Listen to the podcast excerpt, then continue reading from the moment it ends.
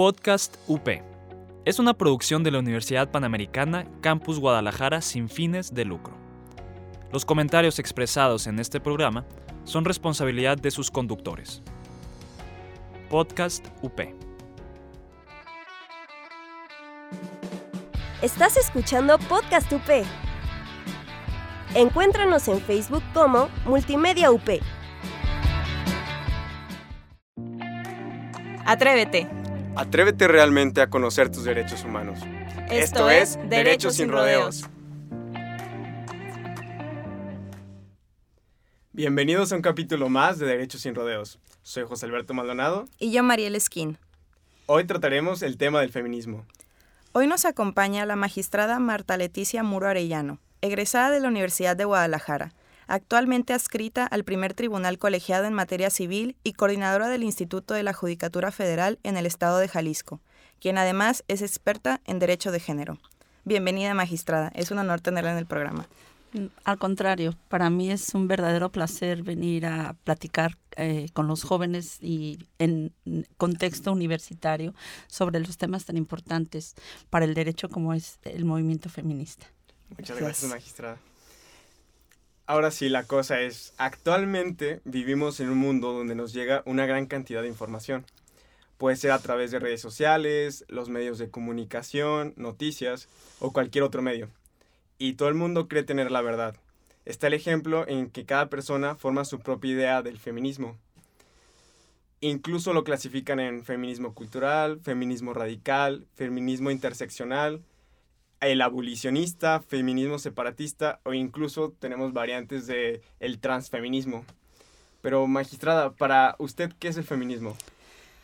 Bueno, el tema del feminismo es un tema que ahorita, bueno, por el Día del Internacional de la Mujer, pues tenemos todos muy presente, pero el tema del feminismo es, es una corriente sociológica y filosófica que ha existido desde hace muchos años. Nosotros hablaríamos que ahorita estamos como en la tercera generación del feminismo. Y sí, efectivamente, hay muchas corrientes feministas. Cristina Jaramillo tiene un ensayo muy interesante sobre las diversas clases de feminismo. Y hablaríamos, eh, el feminismo se ha vivido desde los estratos de las personas en las, las que han participado en estos movimientos. No es lejano a aquel, aquellos eventos de eh, Inglaterra cuando los movimientos sufragistas que luchaban porque se les reconocieran sus derechos y cómo poco a poco el mundo fue evolucionando y, se fueron aceptando que las mujeres tuvieran derechos para votar.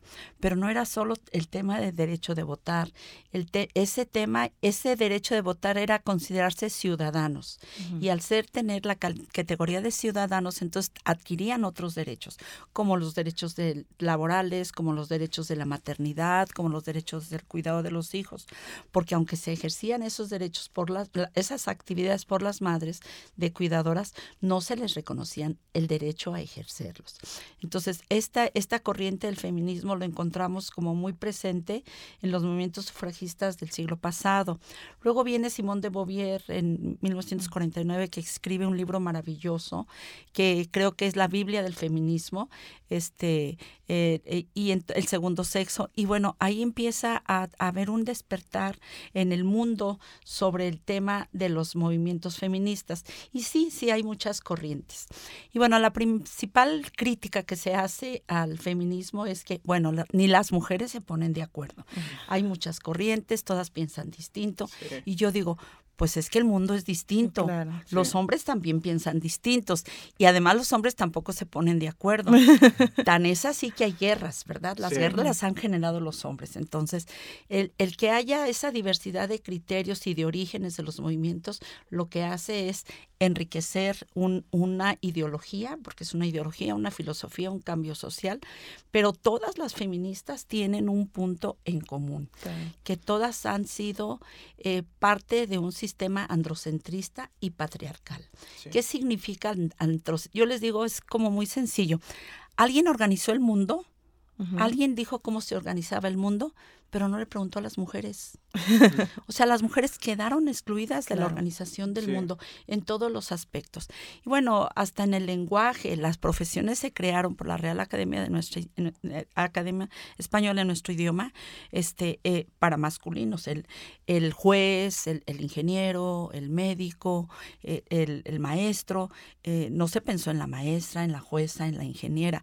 Hasta ahora que ha habido esa evolución, bueno, se ve que la mujer está arribado, no, no está, es arribado a los espacios de trabajo, este, no, y lo vemos en los espacios universitarios. Eh, yo soy de una generación muy antigua a la, de ustedes, y bueno, en mi generación eran 30 alumnos, 300 alumnos y 30 mujeres, un 10% cuando mucho, y era mucho. Ahora no, ahora vemos en la universidad pues paridad. Hay 50, 50 y en algunos, en algunos espacios hasta más. ahorita son mayoría. Entonces, eh, entonces, el tema del feminismo es un tema en evolución. Es para mí la revolución silenciosa del siglo XXI. Es, mm, vamos, la asignatura pendiente que tiene el mundo en su organización. Y claro, este, todo se ubica en ese tema. El mundo se organizó alrededor del hombre y la mujer lo que quiere es que se organice tomando también su opinión. Claro. E, esa es la concepción que yo tengo del feminismo. Y por ejemplo, ¿qué hace el feminismo diferente a otras corrientes ideológicas? ¿Qué es lo que le destaca de ello? Pues yo creo su universalidad porque fíjense que nosotros pudiéramos encontrar movimientos sociales como de personas racistas o migrantes, eh, eh, no sé, algún otro movimiento así como social, pero si nosotros nos ubicamos en el tema del feminismo, pues el feminismo está en todo porque el problema racial no se vive la discriminación igual desde una mujer blanca a una mujer negra. O sea, el, el, trato es distinto no, no encontramos lo igual a el, el trato de lo, del otro cuando es hombre o mujer. Y entonces el feminismo está en todo. Por eso empata, el, este, lo vemos en, en, en el cuidado del hogar, lo vemos en el, en el trabajo de las oficinas, lo vemos en las universidades, lo vemos en las calles. En los roles de género. En los roles de género. Entonces, eso hace, es, es algo tan normalizado, los roles que tenemos asignados, los estereotipos de cómo pensamos que una persona se va a comportar en el mundo y le asignamos un rol. Y el tema no es, no es asignaciones de roles, porque es buena, las, los roles son buenos, los estereotipos son buenos.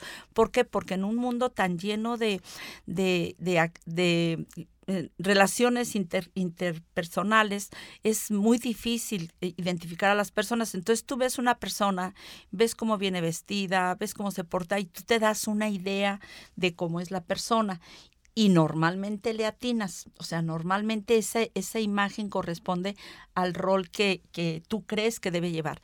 El problema, en el problema del feminismo y en el problema de género, es que en muchas ocasiones de esa imagen o de esa especie, de ese eh, supuesto comportamiento que debe tener una persona, le quitas derechos o le das derechos.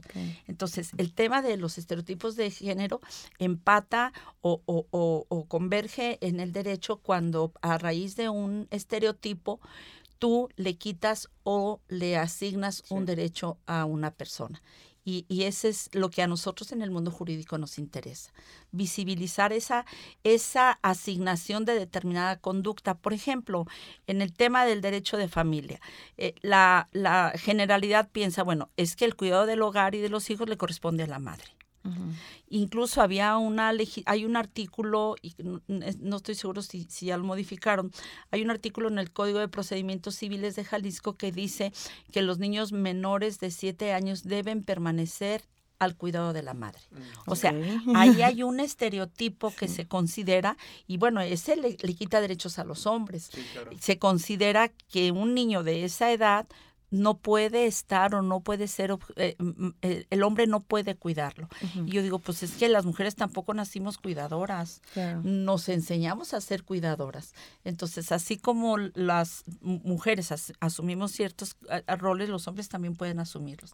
Pero ahí en ese, en ese, por ejemplo, en ese ejemplo, a una persona le están quitando una custodia en función de, de, un rol que se considera que una mujer puede desempeñar y a su vez este a otro se le da y bueno este por ejemplo este artículo ha sido objeto de análisis en, en, tesis aisladas de la Suprema Corte de Justicia donde ha dicho que ese ese precepto pues es discriminatorio claro. porque le está asignando un derecho a una persona por razón de su género Sí. entonces sí es importante y por eso creo que que el, el tema de que está hoy en la boca de todos que a mí me da muchísimo gusto este, fuera de la politización que se dio del Día de la Mujer, a mí me encanta que toda la gente hable del Día de la Mujer. Entonces yo digo, para bien o para mal, está en la agenda nacional, está en el pensamiento de todas las personas.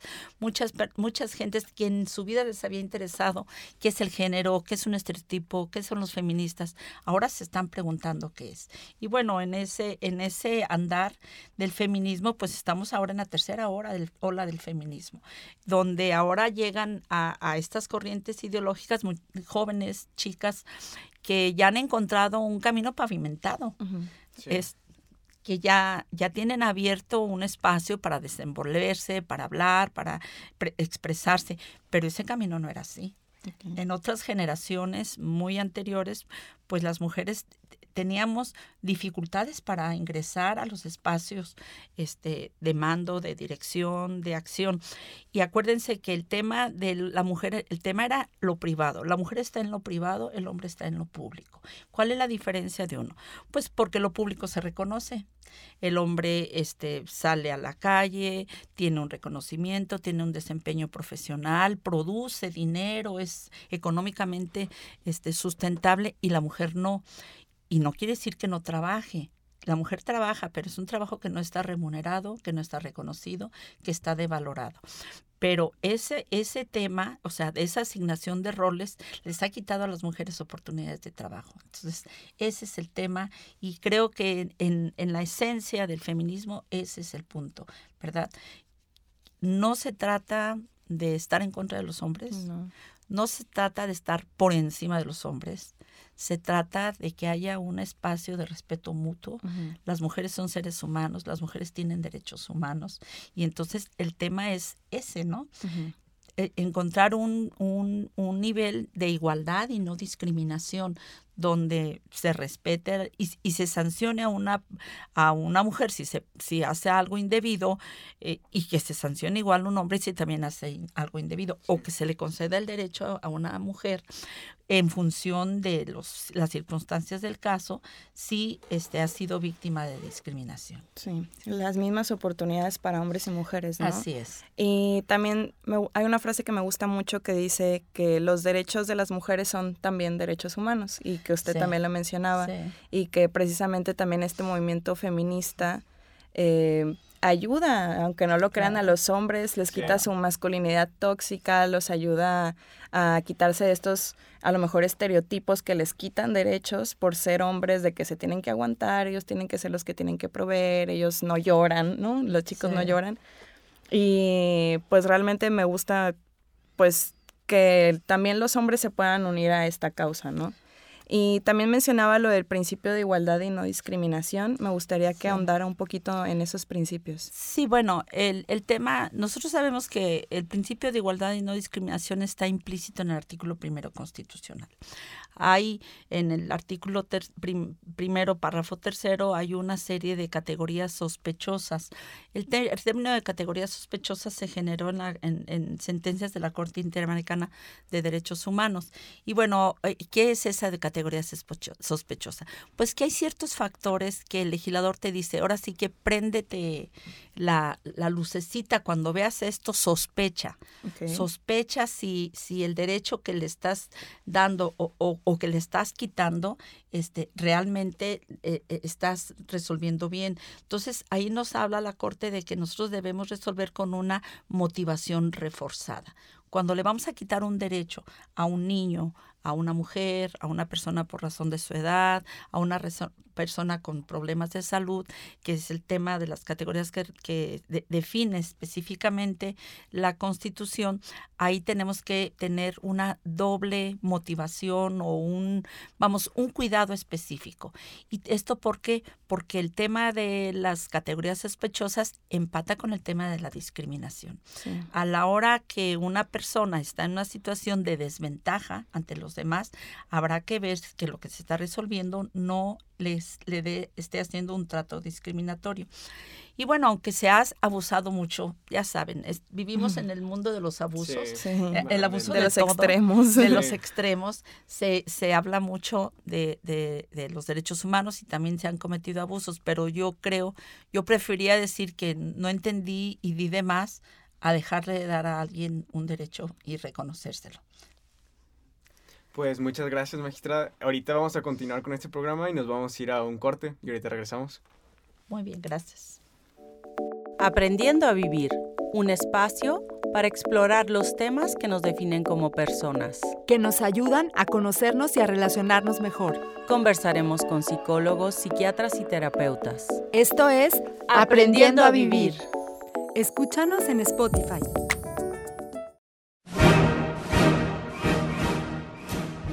Conoce los estrenos de la semana. Te platicamos sobre personajes icónicos. Entérate de datos curiosos. Y sin olvidar los churros. Muchos, muchos churros. El Set, un programa de cine y... y nada más. Bueno, estamos regreso del corte. En el bloque anterior estuvimos hablando sobre lo que es el feminismo, qué es lo que lo distingue de otros movimientos, cómo ha avanzado y cómo ha estado cada vez más latente y presente en nuestra sociedad. Y ahora continuaremos con los siguientes temas. Bueno, eh, México ha sido ratificado en varios tratados internacionales y convenciones, pero las que más destacan es la Ley General para la Igualdad entre Mujeres y Hombres, que fue ratificada el 2 de agosto del 2006, y la Ley General de Acceso a las Mujeres a una Vida Libre de violencia y que fue hecha el primero de febrero de 2007. Estas leyes nacen debido a que México ratificó diversos tratados y nos puede platicar más acerca de estos tratados. Sí, cómo no. Eh, has tocado un punto muy importante en el ámbito de lo jurídico. Mira, la globalización nos llegó a todo y nos llegó también al derecho. Tenemos dos grandes tratados internacionales, el Pacto Internacional de Derechos Económicos, Sociales y Culturales y el Pacto Internacional de Derechos Políticos, Civiles y Políticos. Bueno, a raíz de estos pactos se, se empieza a normar lo que es los derechos humanos. Acuérdense que este tipo de pactos son compromisos que hacen entre los estados para que los estados a su vez respeten derechos de las personas, los derechos humanos. Bueno, se vio que esos pactos eran demasiado generalizados para tratar temas específicos y así se han generado tratados internacionales con temas específicos. El tema de, CEDAW es como la Carta de los Derechos de las Mujeres a nivel internacional. Y bueno, cuando, cuando nace Belendo para hace 26 años, este, dicen, bueno, ¿para qué Belendo para Belendo? Ya tenemos un tratado internacional, ya hay un CEDAW, ya hay una Carta de Derechos de las Mujeres, pero la, el, el, el, la CEDAW ah, eh, habla del tema de igualdad, ¿sí? Mientras que el, el el Belendo para nace de una de un análisis regional de Latinoamérica donde se ve que los niveles de violencia en contra de las mujeres son tremendos. Entonces, ¿qué, qué se hace? Se genera un pacto específico para la violencia contra las mujeres. Entonces, ahí en, en Belém do Pará es, es donde nace el derecho a exigir que las mujeres no vivan de violencia. Hay una primera sentencia donde se habla de feminicidio. La sentencia la sentencia de Mariana de, Mariana de Apana, no sé si han escuchado de ella. Mariana de Apana es una mujer brasileña que se casa con un, cuba, con un colombiano, eh, al principio le enamora, este, están juntos, ya que ella se casa con él y él se naturaliza, él viene de Colombia, entonces la maltrata, la empieza a maltratar eh, una cosa tremenda hasta que un día la balea. La, la, eh, ella mm, a este, milagrosamente se salva, queda parapléjica y entonces se inicia un, un, un litigio internacional, un litigio estratégico para que el Estado brasileño reconozca su responsabilidad, porque no era la primera vez que la agredía. Ella ya había presentado tres denuncias antes de, del, maltrato y de la violencia de que era víctima y nunca le hicieron caso. Entonces, fíjense aquí la diferencia. Aquí lo privado ya se hace público, porque antes de Belemto para las autoridades decían, es que es el matrimonio, dentro de las relaciones de matrimonio ah, son privadas, nadie se, mete, este, es, entre ellos se arreglan. Y entonces cuando ella va y presenta tres quejas y no le hacen caso, y entonces ocurre ese evento que la, que la balea, que la le, este, amanece ya toda baleada, este, ese espacio privado se hace público, porque entonces el Estado tenía obligación de haberla atendido. Ahí es la primera vez que se habla de feminicidio. Otra sentencia muy emblemática de la Corte Interamericana donde se habla de feminicidio es la sentencia de Campos Algodoneros. Esa es la primera resolución ya a nivel este, continental donde México es, es sancionado lamentablemente, este, donde se habla de feminicidio. Y bueno, el el, este, el tipo penal de feminicidio ha sido muy cuestionado. Ha sido muy cuestionado porque no se entiende, no se entiende su composición. Y dicen, bueno, pues mejor haces un homicidio agravado y se acabó.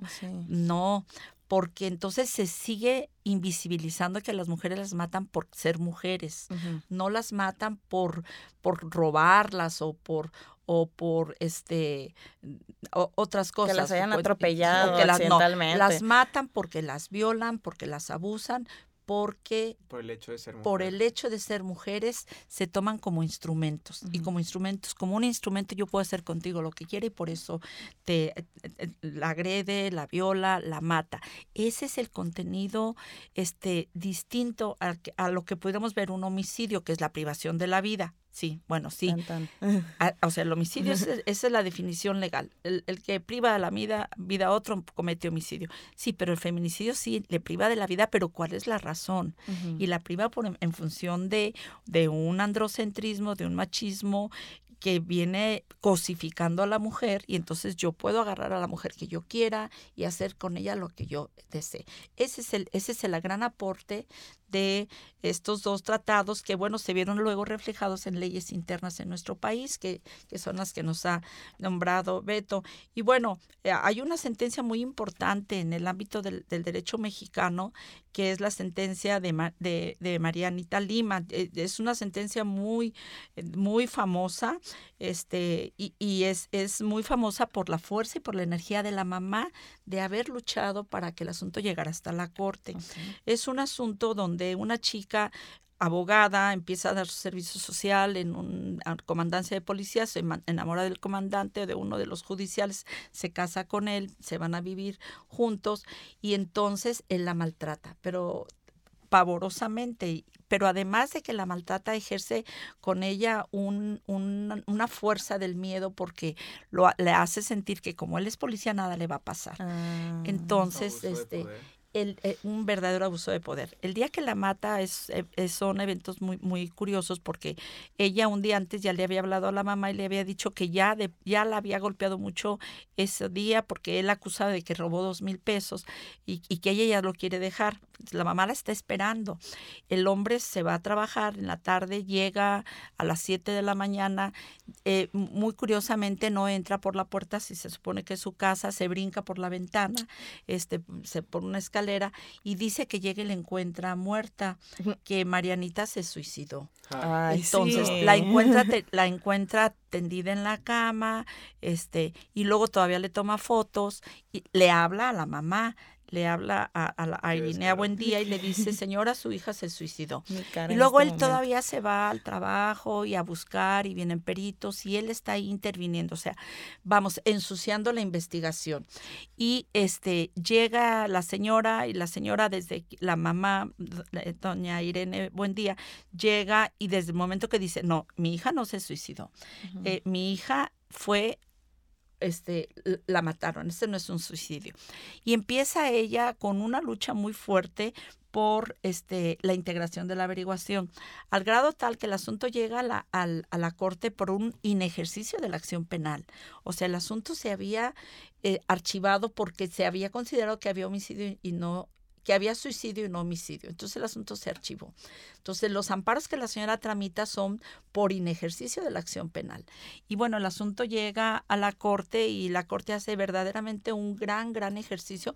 Esas son sentencias que yo pudiera decir pedagógicas, que, nos enseñan, porque habla hasta los protocolos que tienen que tener los peritos, lo que tienen que hacer los ministerios públicos, cómo pueden llegar, cómo debe ser la cadena de custodia, cómo deben este, tomar las huellas.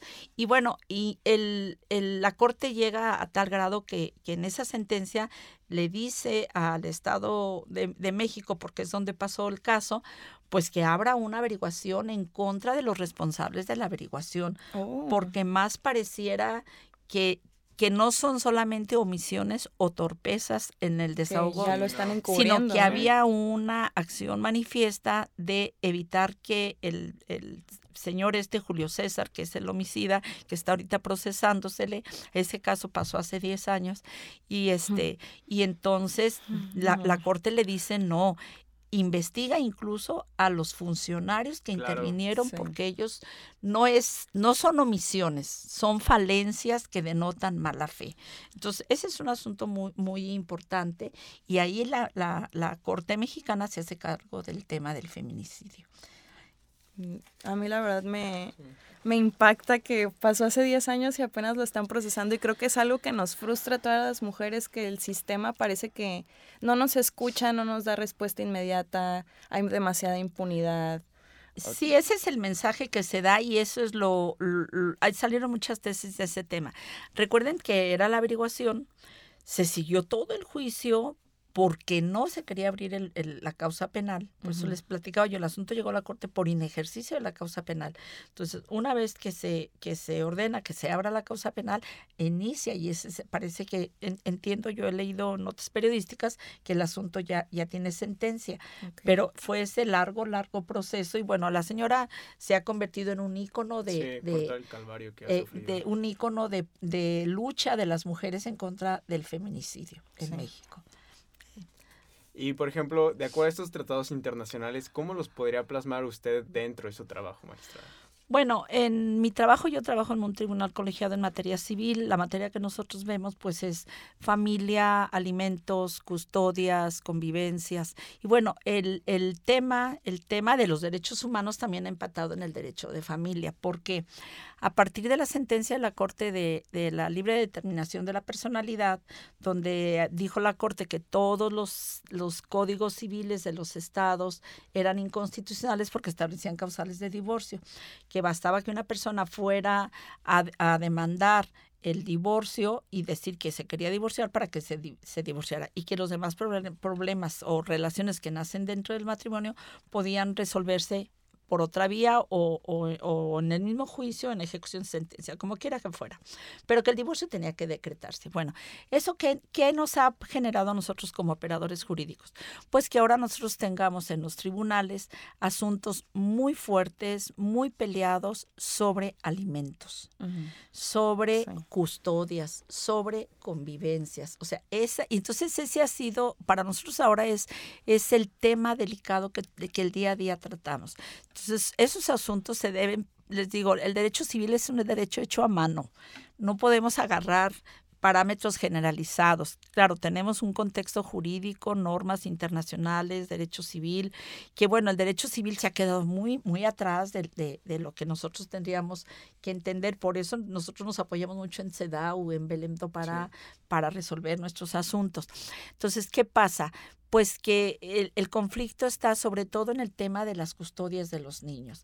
Y bueno, en, en, en ese tema, este, ahí hay como que hacer un análisis muy fino y muy profundo de los casos, porque muchas veces nosotros vemos conflictos por custodias de niños, pero en realidad es un custo- es un conflicto de un padre despechado, porque la mujer este, lo dejó, ya tiene otra pareja, y entonces con ese mismo sentido de propiedad que siente el hombre para la mujer, ah, no, ¿cómo tú vas a tener novio y tú ya eres de otra persona si eres mío? Entonces, como... Y aparte te vas a sacar con mi hijo, ¿no? Así, no, entonces, no, o, o lo que más me duele es que, este, o en donde más te duele es en, tu hijo, Mm. y entonces te lo quito. Vaya. Te lo quito porque eso es como te lastimo. O lo otro es, te lo quito porque si yo lo tengo no te voy a pagar alimentos. Ah. Entonces, ahí hay, un, hay una doble vertiente. O es económica, que estoy peleando la custodia de los hijos para no pagar alimentos, porque hay un artículo del Código Civil que dice que los alimentos se cubren cuando el deudor alimentario incorpora a su acreedor al- a, la- a su hogar. ¿sí? Entonces, el, el acreedor dice, yo me traigo a mi hijo y yo ya no pago alimentos. O la otra, te quito al hijo, este, porque sé que eso es lo que más te gusta o lo que más quieres, y entonces así te castigo.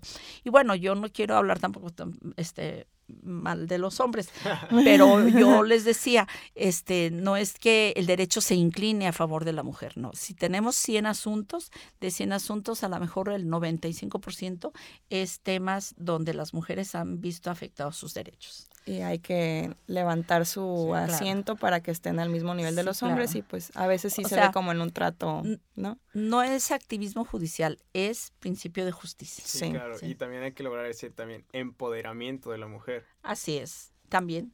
Eso también tiene mucho que ver, porque las mujeres ya no se callan. Sí, Hemos visto últimamente, por ejemplo, muchas demandas de personas con muchos años de casados. Y que están luchando por, por un- justicia, ¿no? Pues realmente qué bueno que las mujeres no nos callamos y que estamos aquí en este podcast. Agradecemos mucho, magistrada, su presencia a este programa. Y pues yo soy Mariel Esquín. Y yo, José Alberto Maldonado. Encuéntranos en Instagram y Facebook como arroba derechos sin rodeos y escucha este y todos nuestros programas en la barra de Podcast UP en Spotify y en iTunes. Hasta la próxima. Gracias por atreverte a conocer tus derechos humanos. Hasta la próxima.